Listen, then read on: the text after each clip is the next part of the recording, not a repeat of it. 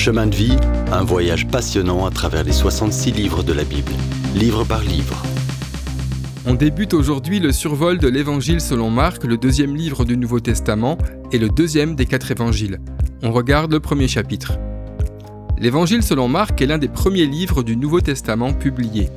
On pourrait aussi l'appeler l'Évangile de Pierre, qui était la principale source d'information de Marc. Pierre lui a raconté les moments passés avec Jésus-Christ. Pas surprenant que cet évangile bouge. Pierre est un homme d'action. Dans l'évangile selon Matthieu, Jésus est présenté comme le roi. Pour Marc, il est le serviteur, celui de Dieu, et la grande question est, Jésus est-il à la hauteur de la tâche? Au début de cet évangile, on découvre l'intensité du ministère de Jésus. Le premier chapitre de Marc est peut-être le plus dense de toute la Bible. Il raconte l'activité de Jean le baptiseur il démontre comment Jean accomplit ce que les prophètes Ésaïe et Malachie ont annoncé. On suit Jésus au cours d'un jour du sabbat bien rempli. Il donne la preuve de son autorité sur les démons. Pour finir, Jésus réalise une guérison impressionnante. Pourtant, Jésus prend encore le temps de prier. Malgré les contraintes de son activité débordante, il est debout avant le lever du jour pour passer du temps seul avec son Père. En toute simplicité, Marc préfère appeler le Seigneur Jésus. Il nous raconte le moment où Jésus, la deuxième personne de la Trinité, est baptisé et sort de l'eau. L'Esprit de Dieu, la troisième personne de la Trinité, descend sur lui comme une colombe et une voix résonne du ciel, celle de Dieu le Père, qui déclare ⁇ Tu es mon Fils bien-aimé ⁇ La Trinité reconnaît publiquement Jésus comme le Fils de Dieu, prêt à servir. Aussitôt, l'Esprit pousse Jésus dans le désert pour être mis à l'épreuve. On se souvient de la question à laquelle Marc veut répondre. Jésus peut-il faire le boulot? Beaucoup d'hommes ont faibli face à la tentation. Adam n'a pas tenu. Noé a échoué après le déluge. Abraham n'a pas réussi. Moïse et David non plus. Jésus tiendra-t-il?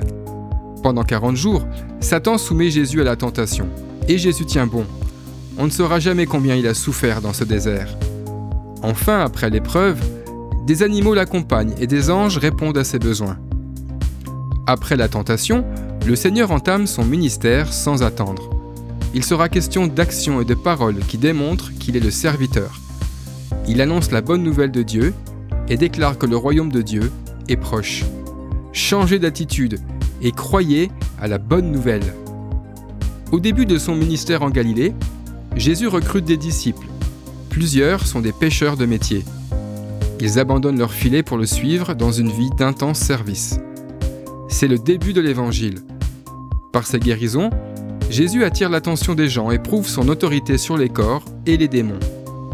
Par son enseignement, Jésus prépare ses auditeurs au salut qu'apporteront sa mort et sa résurrection. Son enseignement seul ne nous sauvera pas.